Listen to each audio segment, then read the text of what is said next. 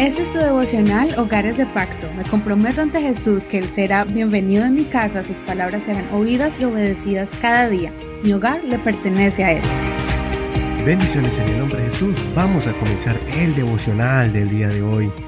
Ya comenzamos el primer libro de Samuel.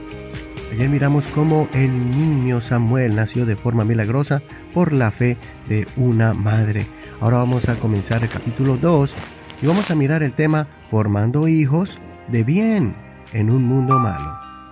Recuerda que puedes escuchar este devocional en cualquier plataforma de audio como Spotify, también estamos en Apple Podcast, en iHeartRadio y muchas plataformas más. Continuemos pues, formando hijos de bien en un mundo malo. Hoy veremos cómo el niño Samuel, que fue dedicado para el servicio del templo, vivía en un ambiente de inmoralidad y pecado por el mal ejemplo de los hijos del sacerdote Elí. Vamos a leer desde el verso 17 al 26.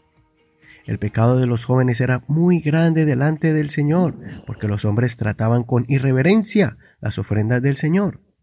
El niño Samuel servía delante del Señor vestido con un efod de lino. Su madre le hacía año tras año una túnica pequeña y se la llevaba cuando iba con su marido para ofrecer el sacrificio anual. Entonces Elí bendecía a Elcana y a su mujer diciendo, el Señor te dé hijos de esta mujer en lugar de este que ella pidió al Señor, y regresaban a su casa. El Señor visitó a Ana con su favor, y ella concibió y dio a luz tres hijos y dos hijas. Y el niño Samuel crecía delante del Señor. Elí ya era muy anciano y oía todo lo que hacían sus hijos a todo Israel, y cómo se acostaban con las mujeres que servían a la entrada del tabernáculo de reunión. Él les preguntó, ¿Por qué hacen semejantes cosas? Yo oigo de todo este pueblo acerca de sus malas acciones.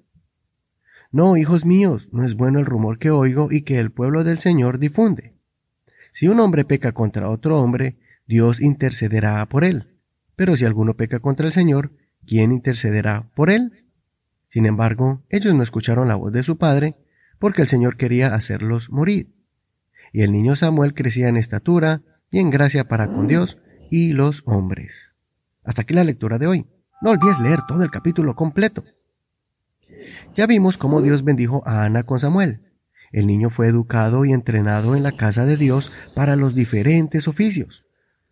Vemos aquí un sacerdote y padre que puso a sus hijos encima del temor de Dios.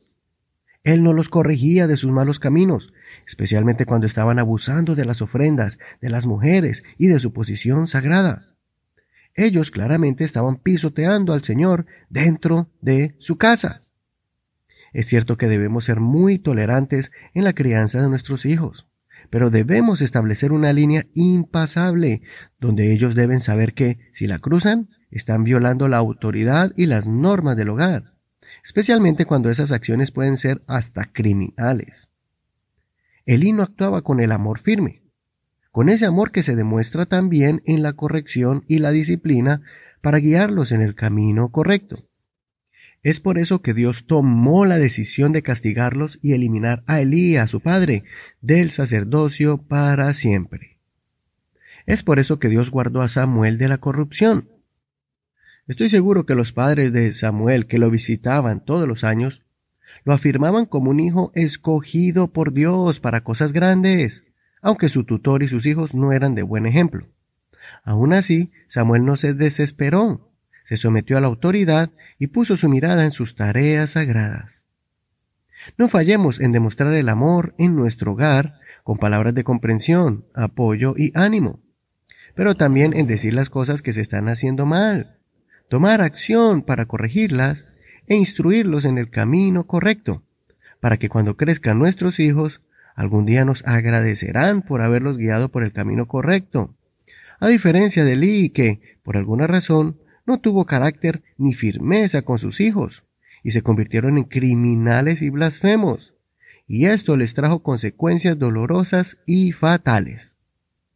No olvides afirmar a tus hijos con el ejemplo de Samuel, que aunque estaba conviviendo con muy malos ejemplos, él se mantuvo fiel a Dios, a las enseñanzas de sus padres y creyó que Dios lo había traído a este mundo con un propósito específico y que más adelante él lo entendería cuando llegara ese momento. Si eres un padre soltero, busca ayuda en tu congregación, de un adulto responsable y respetado en la iglesia para que poco a poco pueda ganarse la confianza de tu hijo y con respeto puedas darle algunos consejos que tú no puedas darle. Acude a la familia de Dios y así tu hijo pueda superar las etapas difíciles de la adolescencia y la juventud y siga mejor los buenos ejemplos. Incluso también debemos enseñarles que no todo el que asista a la iglesia es un buen ejemplo. Deben escoger dentro del grupo de los jóvenes a una buena influencia para ellos. Y no te preocupes, pues ellos sufrirán algunas decepciones de personas que ellos pensaron que eran buenos, pero que al final no eran buenos amigos. O tal vez se peleen con sus amigos, pero aprenderán a perdonar y fortalecer amistades valiosas.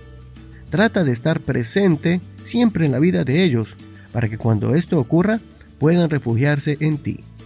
Lucha por tus hijos. Soy Eduardo Rodríguez.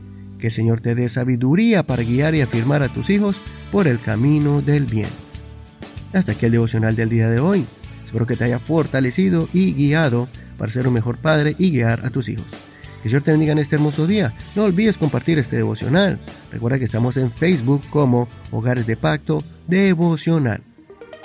Muchas gracias por tus oraciones y tu apoyo a este ministerio, para que así este mensaje llegue a muchos hogares en diferentes ciudades y países. Mañana seguimos con el capítulo 3. Bendiciones.